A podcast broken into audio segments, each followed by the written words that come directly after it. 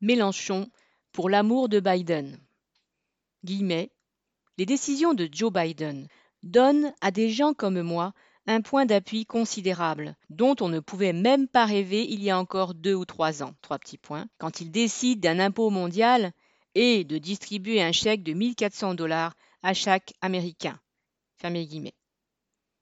Cet éloge enthousiaste du chef de l'État capitaliste le plus puissant de la planète est dû à Jean-Luc Mélenchon, qui l'a prononcé sur France Inter dimanche 6 juin. Récemment, il avait déjà applaudi Biden lorsqu'il avait évoqué la levée éventuelle des brevets sur les vaccins contre le coronavirus.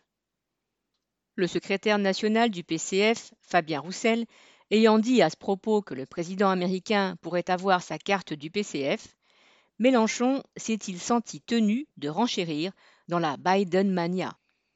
Aux intervieweurs de France Inter qui disaient s'étonner que Mélenchon, qu'il qualifiait sans rire de guillemets marxiste, puisse applaudir le président du pays phare du capitalisme, il a répondu en appelant à la rescousse Jospin.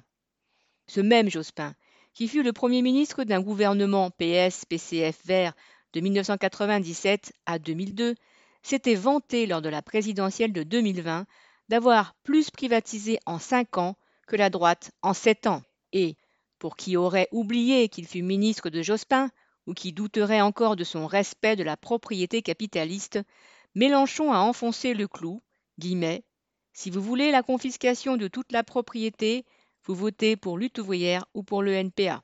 On ne lui fait pas dire. Pierre Lafitte.